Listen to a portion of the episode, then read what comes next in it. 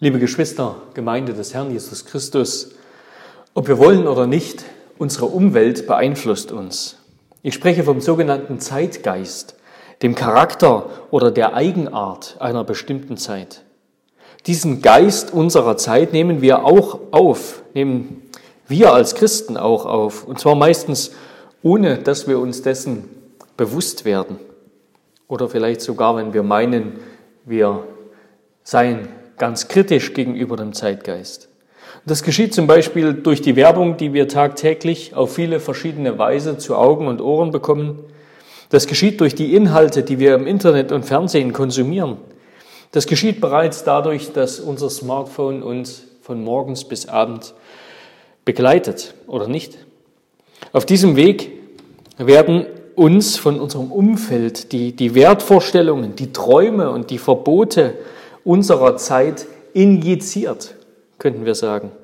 Was gut und richtig ist, wer ein erfolgreicher Mensch ist und wer nicht, wie man glücklich wird und was man dafür tun muss und was überhaupt, was es überhaupt bedeutet, ein glückliches und erfülltes Leben zu führen. Und diese ganzen Botschaften drehen sich in unserer ich-bezogenen Welt ständig um uns selbst. Immer geht es dabei um dich, um dein Glück, deine Zufriedenheit, deine Privilegien und Möglichkeiten, deinen Erfolg, deine Verletzungen, deine Sorgen und Probleme und so weiter. Und ob wir wollen oder nicht, diese Botschaft prägt uns. Diese Botschaft, dass wir selbst, dass du, dass ich im Mittelpunkt des Universums stehen, dass wir uns vor allem um uns selbst kümmern müssen. Und das ist auch beim Thema Ehe und Beziehung der Fall. Und darum wollen wir uns heute anhören, was Jesus über Ehe zu sagen hat. Und wie er auf den Zeitgeist seiner Mitmenschen reagiert hat, der interessanterweise unserem gar nicht zu fremd ist. Wir wollen auf diesen Text hören und ihn auch jetzt lesen unter drei drei Gesichtspunkten. Erstens, Jesus zeigt uns den richtigen Blickwinkel. Zweitens, Jesus bekräftigt Gottes gute Schöpfungsordnung. Und drittens, Jesus ist gekommen, um uns und unsere Ehen zu heiligen und zu heilen. Aber lasst uns zuvor diese Schriftstelle lesen. Markus Kapitel 10, Vers 1 bis 12. Und er brach auf von dort und kam durch das Land jenseits des Jordan in das Gebiet von Judäa, und wieder kamen die Volksmengen zu ihm, und er lehrte sie wieder, wie er es gewohnt war. Und die Pharisäer traten herzu und fragten ihn, um ihn zu versuchen, ist es einem Mann erlaubt, sich von seiner Frau scheiden zu lassen? Er aber antwortete und sprach zu ihnen, was hat euch Mose geboten? Sie aber sprachen, Mose hat erlaubt, eine Scheidungsurkunde auszustellen und sich zu scheiden. Da antwortete Jesus und sprach zu ihnen, wegen eurer Hartherzigkeit hat er euch dieses Gebot geschrieben. Am Anfang der Schöpfung aber hat Gott sie als Mann und Frau erschaffen. Darum wird ein Mann seinen Vater und seine Mutter verlassen und seiner Frau anhängen, und die zwei werden ein Fleisch sein. So sind sie nicht mehr zwei, sondern ein Fleisch. Was nun Gott zusammengefügt hat, das soll der Mensch nicht scheiden. Und seine Jünger fragten ihn zu Hause nochmals darüber, und er sprach zu ihnen, wer sich scheidet von seiner Frau und eine andere heiratet, der begeht ihr gegenüber Ehebruch. Und wenn die Frau sich scheiden lässt von ihrem Mann und einen anderen heiratet, begeht sie Ehebruch. Damit kommen wir zum ersten Punkt. Jesus zeigt uns den richtigen Blickwinkel. Wieder einmal kommt es zu einer Begegnung, diesmal in Judäa. Also Jesus ist, war die meiste Zeit im Markus-Evangelium in Galiläa, im Norden Israels, ist jetzt nach Süden gereist, in das Gebiet von Judäa östlich des Jordans und geht dann von dort aus nach Jerusalem. Und wieder einmal kommt es zu einer Begegnung zwischen Jesus und seinen Erzfeinden, den jüdischen Lehrern seiner Zeit, den Pharisäern. Und erneut ist es die Motivation Jesus, die Motivation der Pharisäer, Jesus eine Falle zu stellen. Ihre Frage ist nicht ehrlich gemeint, sondern sie soll ein Fallstrick sein. Sie wollen Jesus nachweisen, dass er den Geboten und Ordnungen Gottes widerspricht und damit ein Kandidat für die Verurteilung durch den Hohen Rat wird. Sie kommen also mit der Frage zu ihm, ist es einem Mann erlaubt, sich von seiner Frau scheiden zu lassen? Und jetzt muss man den Hintergrund dieser Frage auf der Seite der jüdischen Gelehrten verstehen, um richtig zu verstehen, was sie eigentlich gemeint haben. Zur Zeit Jesu war dieses Thema der Scheidung nämlich heiß diskutiert. Und da gab es zwei Rabbinerschulen, zwei Schulen unter den jüdischen Gelehrten. Das war zum einen die Schule des Schamai, der nur eine kleine Minderheit der jüdischen Gelehrten anhing, und zum anderen die Schule des Hillel. Und diese beiden Gruppen diskutierten heiß darüber, wie man Deuteronomium 24, 1 bis 4 richtig auslegt. Also wie man 5. Mose 24 richtig auslegt. Wir wollen diese Stelle lesen. 5. Mose 24, 1 bis 4. Wenn jemand eine Frau nimmt und sie heiratet und sie findet nicht Gnade vor seinen Augen, weil er etwas Schädliches, Schändliches an ihr gefunden hat und er ihr einen Scheidebrief gibt und ihn ihr in die Hand gibt und sie aus seinem Haus entlässt, und sie verlässt dann sein Haus und geht hin und wird die Ehefrau eines anderen Mannes, aber der andere Mann verschmäht sie und schreibt ihr auch einen Scheidebrief und gibt ihn ihr in die Hand und entlässt sie aus seinem Haus. Oder wenn der andere Mann stirbt, der sie sich zur Frau genommen hatte, so kann ihr erster Mann, der sie entlassen hat, sie nicht nochmals zur Frau nehmen, nachdem sie verunreinigt worden ist. Denn das wäre ein Gräuel, ein Gräuel vor dem Herrn. Und damit wir das richtig verstehen, diese Ausführungen von Mose sind so zu verstehen, dass sie schnelle Scheidungen verhindern sollen. Sie sollen schnellen Scheidungen gerade entgegenwirken, indem sie bestimmte Regeln für Scheidungen aufstellen. Diese Scheidungsurkunde ermöglichte es der geschiedenen Parteien, das heißt fast immer der Frau, die die fortgeschickt wurde, mit wenigstens etwas Würde und dem Recht auf Wiederheirat zu gehen. So viel als möglich werden also durch dieses Gebot die Rechte von Frauen in einer von Männern dominierten Kultur zu bewahren versucht. Und das heißt, sie sollten wirken wie, wie ein Bremsblock, wie ein Bremsblock für den Missbrauch männlicher Autorität in der Ehe. Und diese beiden Rabbinergruppen, die diskutierten jetzt über die Bedeutung der Aussage in Vers 1, weil er etwas Schändliches an ihr gefunden hat. Und die Schule des Schamai, die war sozusagen die konservativere, die verstand diese Aussage so, dass das Schändliche Ehebruch beziehungsweise Unzucht meint. Und also eine Ehe nur dann geschieden werden darf, wenn die Frau Ehebruch begangen hat. Und die Schule des Hillel, der die allermeisten Pharisäer anhingen, die betonte das Wörtchen etwas in diesem Satz, weil er etwas, das heißt irgendetwas Schändliches an ihr gefunden hat. Und die meinten also, dass ein Mann seine Frau aus so gut wie jedem Grund entlassen und von sich scheiden durfte, sich von ihr scheiden durfte. Und sei es, dass sie, so heißt es in einem Text in der Mishnah, also in einem, einem äh, Buch jüdischer äh, Rabbiner, da ist es, sei es, dass sie einfach das Essen hat anbrennen lassen oder etwas kocht, was ihrem Mann eben nicht schmeckt. Oder dass er eben einfach eine andere will. Dann kann er sie fortschicken. Und die Pharisäer, oder besser gesagt die Frage, die die Pharisäer Jesus stellten, und so lesen wir das auch in Matthäus 19, Vers 3, die lautete, ist es erlaubt, dass sich ein Mann aus irgendeinem Grund von seiner Frau scheidet? Das heißt, die Pharisäer haben nicht nur gefragt, ob es einem Mann erlaubt ist, sich von seiner Frau zu scheiden bei Ehebruch oder bei Unzucht. Denn das war damals keine Frage. Das war sowohl im jüdischen als auch im römischen Recht gestattet und rechtlich absolut anerkannt, dass man sich bei Ehebruch oder Unzucht scheiden lassen durfte.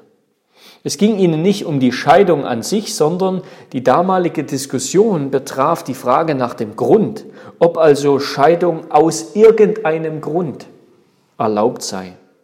Und die Frage ist jetzt, ob wir das einfach in den Text von Markus, in die Frage der Pharisäer bei Markus hineinlesen können, obwohl es nicht drinsteht, obwohl da nur drinsteht, darf ein Mann sich von seiner Frau scheiden lassen. Ich denke, ja, weil das damals selbstverständlich war. In manchen Fällen sogar geboten, dass man sich scheiden lässt, dass ein Mann sich scheiden lässt von seiner Frau. Also diese quasi, dass man sich scheiden lassen darf ähm, aufgrund von Ehebruch, das war damals so selbstverständlich und dass es um diese Frage nach dem Grund ging, so selbstverständlich, wie wir heute fragen, ob es erlaubt ist, dass 16-Jährige trinken dürfen. Und damit natürlich meinen, ob sie alkoholische Getränke trinken dürfen. Oder wenn wir in der Theologie von der Wiederkunft sprechen und damit die Wiederkunft Jesu meinen. Und interessanterweise waren die ansonsten, in Anführungszeichen, erzkonservativen gesetzlichen Pharisäer in dieser Frage sehr liberal. Und nicht nur die Pharisäer, sondern die allermeisten Männer, auch die Jünger, was aus ihrer Frage in Matthäus oder aus ihrer, aus ihrer Aussage in Matthäus 19, Vers 10 hervorgeht. Da sagen sie, wenn ein Mann solche Pflichten gegen seine Frau hat, so ist es nicht gut zu heiraten. Also die Pharisäer und auch die Jünger wollten diese freizügigen Scheidungsregeln, wonach ein Mann seine Frau aus so gut wie jedem Grund fortschicken durfte, am liebsten beibehalten. Und das haben sie Jesus gefragt, ob es erlaubt sei, seine Frau, dass ein Mann seine Frau aus irgendeinem Grund fortschickt und sich von ihr scheidet. Und was sagt jetzt Jesus dazu? Er fragt zurück, wie er es so häufig tut, was hat euch Mose geboten?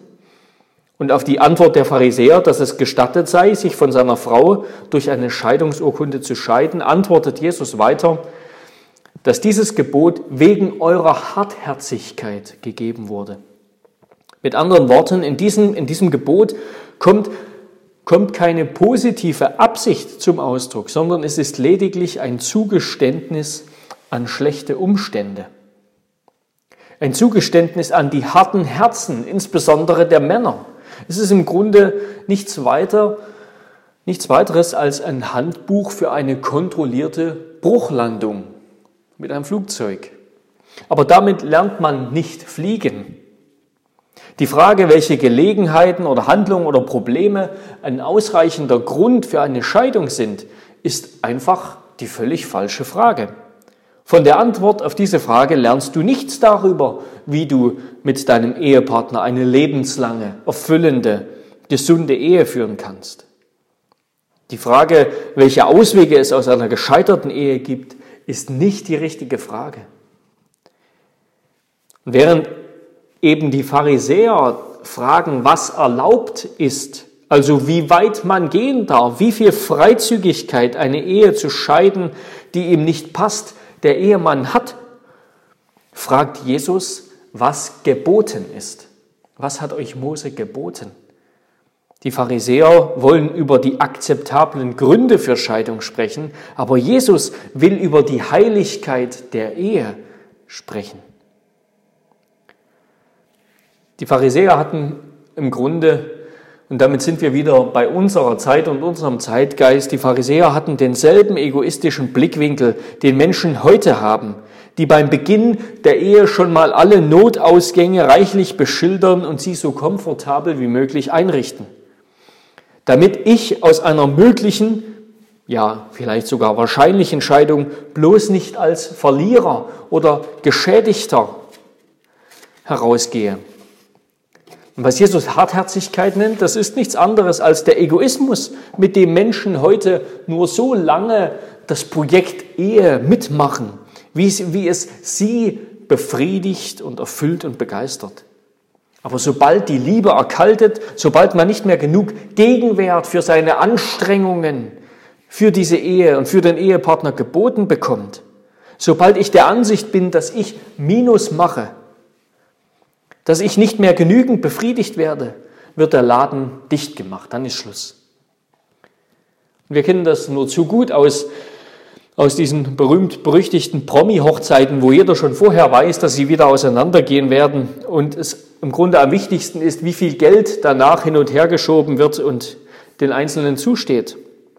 Und heute sind es nicht selten die Frauen, die dabei richtig absahnen, zumindest bei den Promis. In der, in der realen Welt bleiben die Frauen häufig noch alleine sitzen mit Kind und vielen Nöten. Aber ansonsten ist es bei unseren Nachbarn und Kollegen, bei den Normalsterblichen von nebenan kein bisschen anders. Da brauchen wir nur die Scheidungsstatistiken angucken, da brauchen wir nur in die Ehen unserer Mitmenschen zu schauen. Und Jesus betont stattdessen, dass wir, wenn wir über Ehe und auch wenn wir über Scheidung reden, zuerst nach Gottes Willen fragen sollten. Gott ist nicht nur der Erfinder der Ehe, sondern jede einzelne Ehe wird zuerst einmal von ihm verschlossen, geschlossen und von ihm versiegelt. Deine Ehe, unsere Ehe wurde von Gott geschlossen. Das ist der richtige Blickwinkel, sagt Jesus, auf die Frage von Ehe und Scheidung. Wozu hat Gott die Ehe gemacht? Was war seine Absicht mit unserer Ehe, mit meiner Ehe? Wie kann ich eine erfüllte Ehe unter seinem Segen führen? Wenn man mit diesem Blickwinkel, mit dieser Perspektive beginnt, findet sich schließlich auch auf die Frage der Scheidung eine biblische Antwort. Und damit kommen wir zum zweiten Punkt. Jesus bekräftigt Gottes gute Schöpfungsordnung.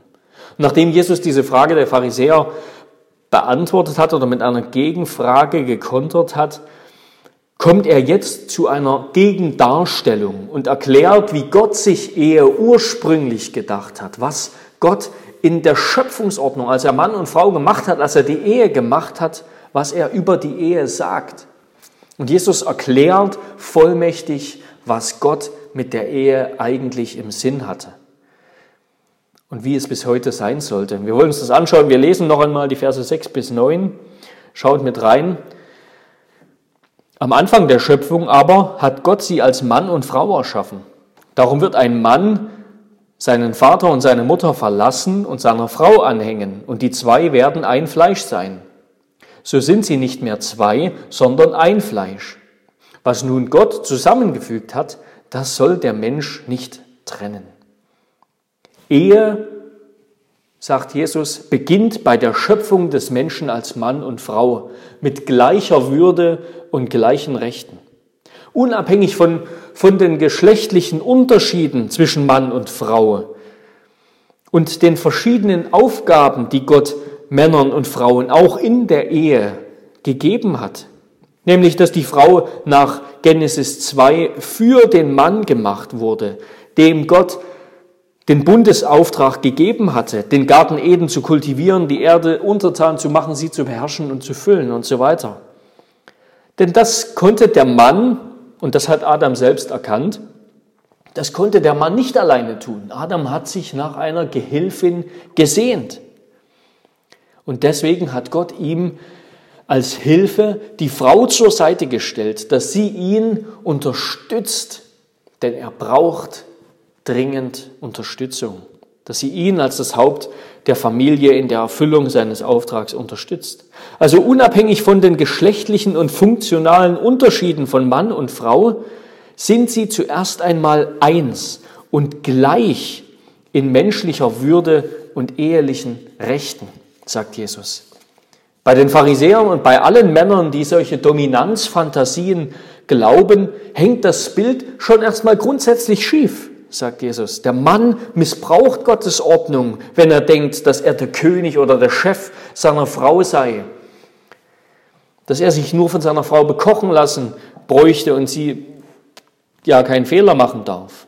Stattdessen ist Gott das Haupt und der Herr von Männern und Frauen macht Paulus deutlich in 1. Korinther 11, Vers 3. Auf unterschiedliche Weise, als Mann und Frau, als Haupt und Stütze, aber nichtsdestotrotz ebenbürtig und gleichberechtigt sind Mann und Frau voneinander abhängig und sollen füreinander da sein. Sie sollen einander lieben, lieben in der Ehe. Und das geht auch daraus hervor, sagt Jesus, dass beide Ehepartner ihre bisherigen Bindungen und Loyalitäten zu ihren alten Familien hinter sich lassen. Die Frau legt den Namen des Vaters ab und nimmt den Namen ihres Mannes an. Und der Mann lässt Vater und Mutter zurück und wird ein Fleisch mit seiner Frau. Die eheliche Treue, die sich Mann und Frau, und zwar müssen wir heute betonen, nur ein Mann mit einer Frau, homosexuelle Ehen sind ein Widerspruch in sich und eine verstörte Form der guten Ordnung Gottes. Also die eheliche Treue, die sich Mann und Frau vor Gott und vor anderen Zeugen schwören bei ihrer Hochzeit, bei ihrer Eheschließung, die bildet den Rahmen, das heißt den Bund, in dem sie ein Fleisch werden.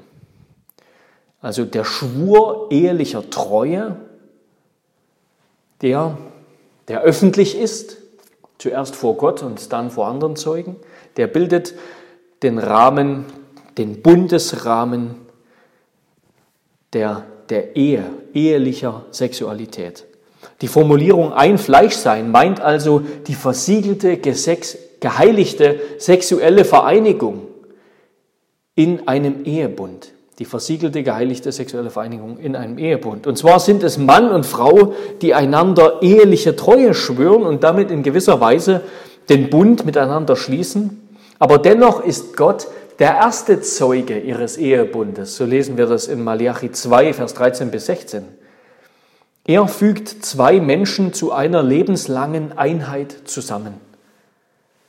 Mann und Frau, oder besser gesagt Ehemann und Ehefrau, gelten vor ihm und dann auch vor ihren Mitmenschen als eins. Für andere Beziehungen stehen sie dann nicht mehr zur Verfügung. Und deshalb ist Ehescheidung, will Jesus deutlich machen, im Grunde keine Option.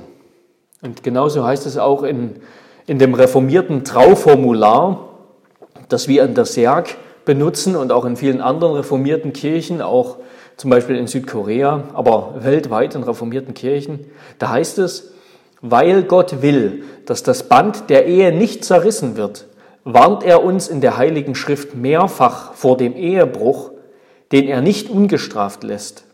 Doch die Verheirateten, die einander treu bleiben, wird er segnen. Und wenn sie durch ihn vereinigt werden, darf sie nichts und niemand in diesem Leben voneinander scheiden. Also auch wenn es in unseren Ehen, auch wenn es in eurer Ehe zu Krisen kommt, und dazu kommt es in jeder Ehe, lasst uns nicht im Sinne des Zeitgeists reagieren.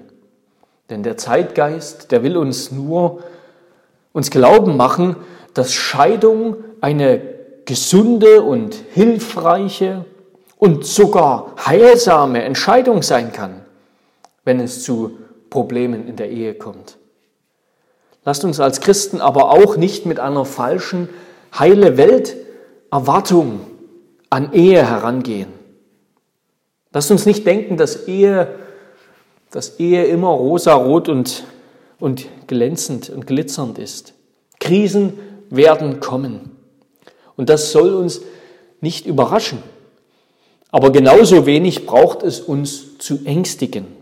Stattdessen sollen wir jeden Tag gemeinsam aus dem Wort Gottes leben und auf dem Fundament Jesu Christi feststehen.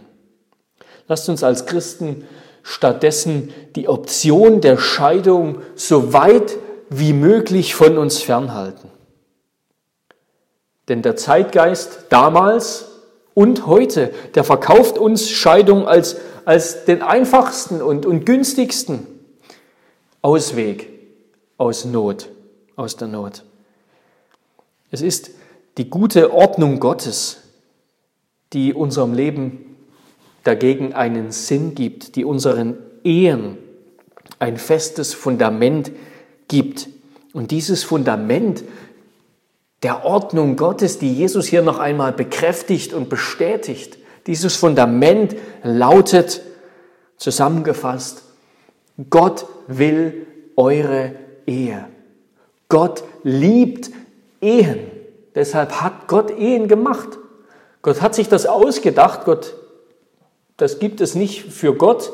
Gott hat sich das ausgedacht. Das gibt es auch nicht für die Tiere. Das gibt es nur, auch nicht für die Engel. Das gibt es nur für den Menschen. Gott liebt die Ehe. Er liebt Ehen. Und er will eure Ehe. Gott will, dass ihr verheiratet seid, also wenn ihr es seid. Wenn ihr es schon seid, dann will er, dass ihr verheiratet bleibt.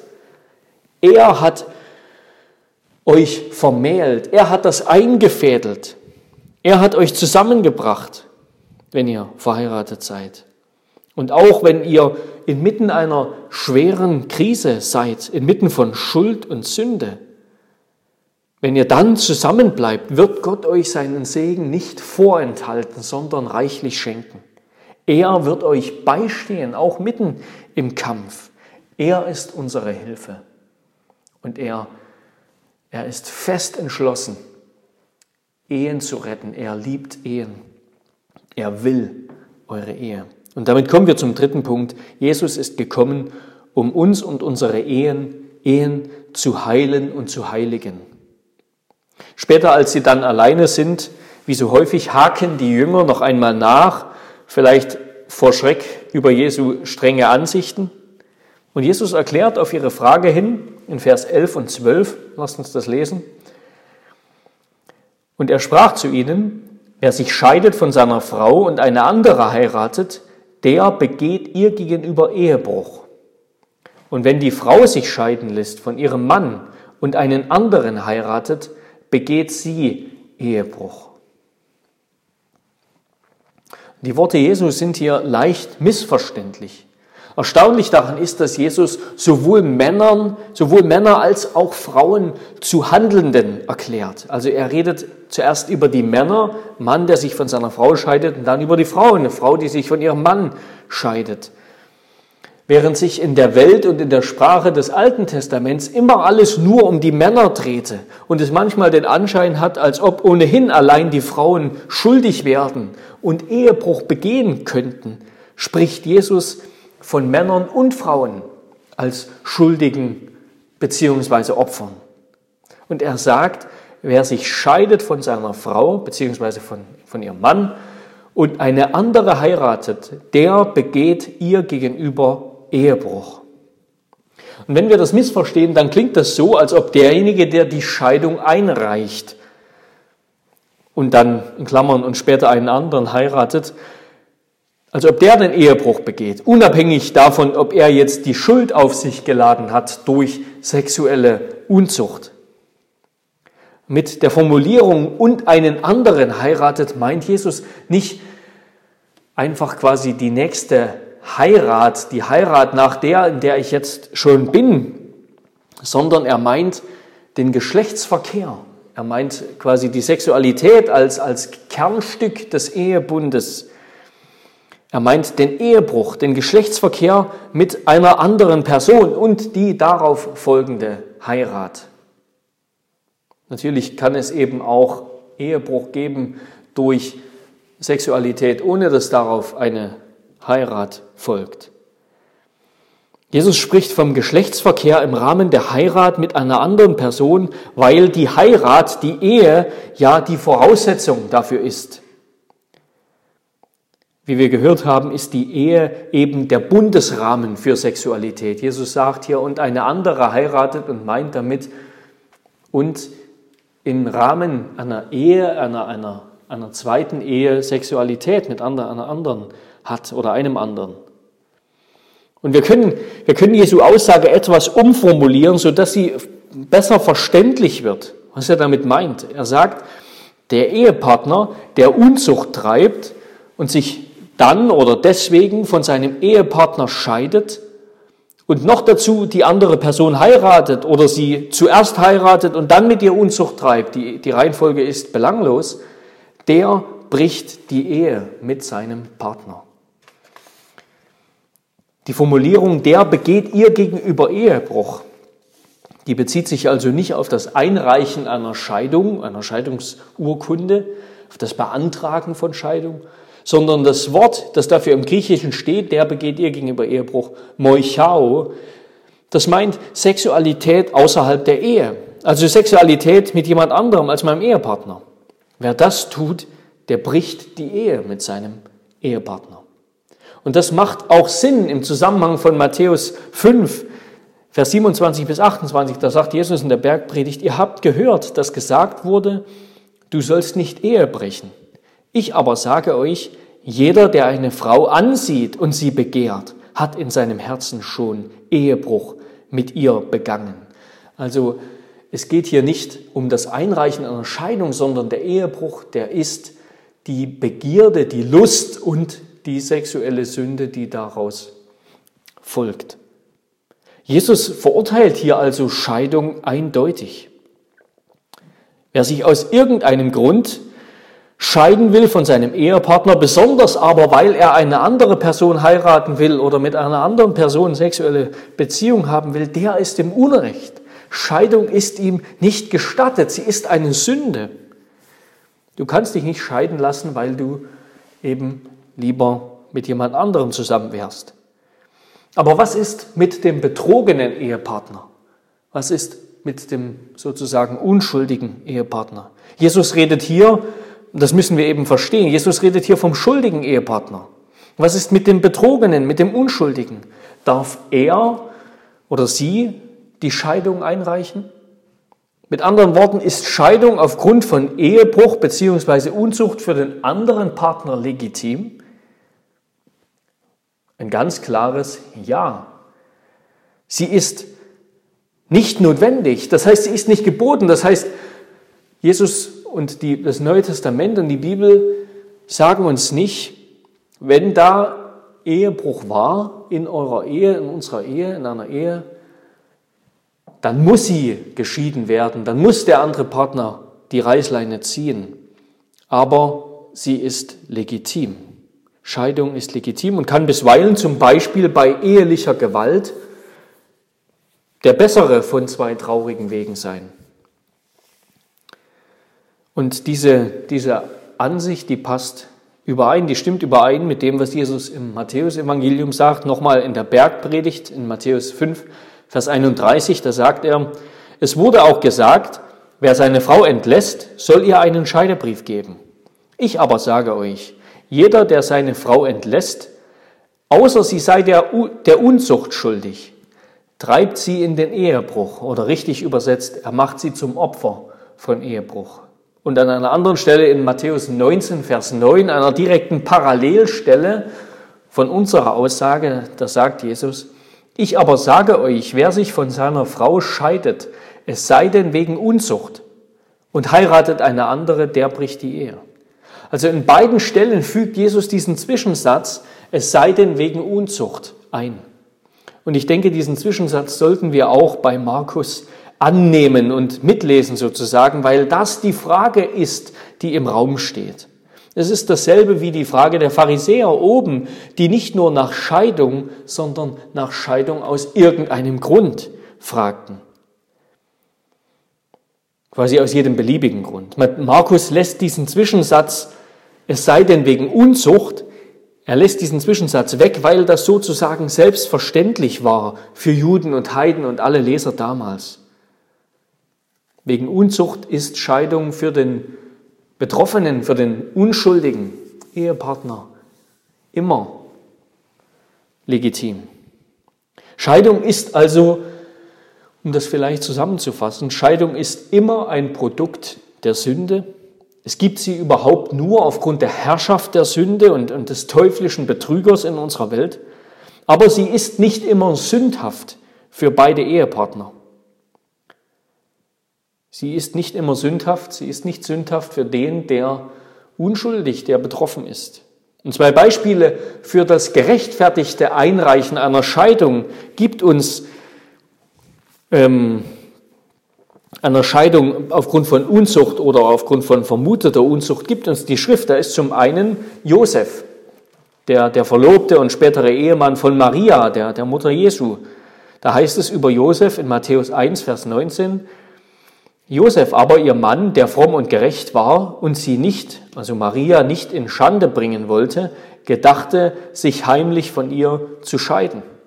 Und Josef wird uns hier nicht als ungerecht dargestellt, sondern im Gegenteil als ehrbar und gottesfürchtig wird er beschrieben, weil er seine Verlobte angesichts der vermuteten Unzucht entlassen wollte, verlassen wollte, eben, eben sogar damit es für sie nicht ein allzu großer Schaden wird, heimlich anstatt öffentlich, wie es sein Recht wäre. Und in Jeremia 3, Vers 8 lesen wir über Gott selbst. Da heißt es, ich hatte die abtrünnige Israel wegen ihres Ehebruchs entlassen und ihr den Scheidebrief gegeben. Also Ehebruch wird hier, wir kennen das bei den Propheten im Alten Testament, Ehebruch wird als ein Bild für Israels Götzendienst verwendet, woraufhin sich Gott als, Israel, als Israels Bräutigam von seiner untreuen Frau scheidet. Also Gott scheidet sich hier legitim von seiner untreuen Frau, untreuen Frau Israel, weil sie die Ehe mit ihrem Götzendienst gebrochen hat. Wir wissen natürlich, wie die Geschichte weitergeht, nämlich dass Gott sich später seiner untreuen Frau aus Liebe wieder zugewandt hat, sie wieder aufgenommen und sich über sie erbarmt hat. Im Falle einer rechtmäßigen Scheidung aufgrund der Unzucht des anderen Partners gestattet die Schrift dann auch Wiederheirat. Das steht völlig außer Frage. Dieser Partner, der Betroffene quasi, der darf äh, auch wiederheiraten nach der Auflösung dieser Ehe. Aber für den Ehebrecher ist Wiederheirat eine weitere Sünde und steht nicht zur Debatte. Aber ich will jetzt hier nicht das ganze Thema von Scheidung und Wiederheirat und was die Bibel dazu zu sagen hat, ähm, weiter aufrollen. Ich denke, ich habe einige klare Eckpunkte genannt. Aber das ist nicht der Inhalt meiner Predigt. Und es gibt ganz viele, sowieso ganz viele verschiedene seelsorgerliche Fälle, ganz verschiedene Eventualitäten und Situationen, die mit Weisheit nach Gottes Wort jede für sich behandelt werden müssen. Aber wir wollen es hier erstmal dabei belassen und wollen uns stattdessen zum Abschluss fragen, wo eigentlich das Evangelium, wo die gute Nachricht und der Trost dieser Passage liegt. Und ist euch das aufgefallen? Das ist mir gleich zu Beginn aufgefallen. Wo, wo ist hier die gute Nachricht dieser Passage? Für alle, die sie lesen, auch für die Ehepaare. Was ist der Trost, den Jesus hier spendet, den Jesus allen, allen Ehepaaren, die das lesen und auch allen zukünftigen Ehepartnern sagt, mitgibt? Was ist der Trost? Es ist Christus selbst. Christus selbst, er selbst ist die gute Nachricht. Er ist der einzige Trost, nicht nur im Leben und im Sterben, sondern auch in der Ehe. Warum? Weil er gekommen ist. Er ist der ewige Sohn Gottes, der gekommen ist, der vom Vater gekommen ist, nicht nur um uns die gute Ordnung der mittlerweile in Sünde gefallenen Schöpfung Gottes zu erklären, nicht nur um uns also die Ordnung des Alten Testaments noch einmal zu, äh, oder der Schöpfung noch einmal zu bestätigen und zu erklären, sondern um eine Neuschöpfung hervorzubringen, um die gefallene Schöpfung grundlegend zu erneuern. Durch seine Treue bis in den Tod. Dadurch, dass er sozusagen der wahre Ehemann war der wahre Israel, durch seine Treue bis in den Tod gegenüber dem Willen seines Vaters und gegenüber uns verlorenen bösen Sündern, die er so sehr liebt, dass er sich für uns hingab, nimmt er unsere Schuld weg und heilt uns. Jesus selbst hat uns nicht nur das vollkommene Vorbild und Beispiel eines Bräutigams, eines Ehemanns und damit auch einer Ehefrau in gewisser Weise gegeben, sondern er hat uns vor allem gereinigt und geheilt von dem grundsätzlichen Ehebruch, der diese Schöpfung, der diese Schöpfung befleckt. Dem Bruch unserer Ehe, unserer Beziehung, unserer Bundesbeziehung zu Gott als sein Volk, als seine Geschöpfe. Wir als Menschen, wir versagen in der Ehe und außerhalb der Ehe. Und wir werden in Sicherheit, mit Sicherheit in Zukunft auch versagen. Doch Gott sei Dank ist Christus gekommen, um den Schaden des ersten Adams mit seinem Leben zu bezahlen und uns zu heilen. Denn dass die Welt in Sünde gefallen ist, das begann ja in gewisser Weise sogar mit Sünde in der Ehe und mit Vernachlässigung in der Ehe von Adam und Eva, oder nicht? Statt dass Adam als das Haupt der Ehe damals im Garten Eden in Genesis 3 gehandelt hat und als das Haupt der Ehe in den Schuppen gegangen ist und die, und die Schlange mit seinem Spaten geköpft hat, hat er seine Frau vernachlässigt. Er hat sie das Ruder ergreifen lassen und er ist ihr einfach gefolgt. Doch Christus ist gekommen, um für die Untreue, für die Lieblosigkeit, für den Egoismus, für die Hartherzigkeit unzähliger Männer und Frauen zu bezahlen mit seinem Leben und um ihre Beziehungen wieder zu heilen, weil er unsere Beziehung zu Gott geheilt hat. Er macht uns wieder zu einer heiligen Braut Gottes. Wir als Gläubige, als das Volk Gottes sind die, die Braut Christi. Die Kirche ist die Braut Christi. Er hat unsere Beziehung zu unserem Vater geheilt, er versetzt uns in die Lage, jetzt auch heile Beziehungen zueinander, miteinander zu führen. In Christus können wir auch Heilung finden für alle unsere vielen Mängel und Sünden, ob wir verheiratet sind oder nicht. Sein Geist wird uns erfüllen und uns und unsere Ehen zu einem heiligen Tempel für den Herrn machen, sodass die Liebe Gottes zu seiner Kirche durch unsere Ehen zum Ausdruck kommt. Amen.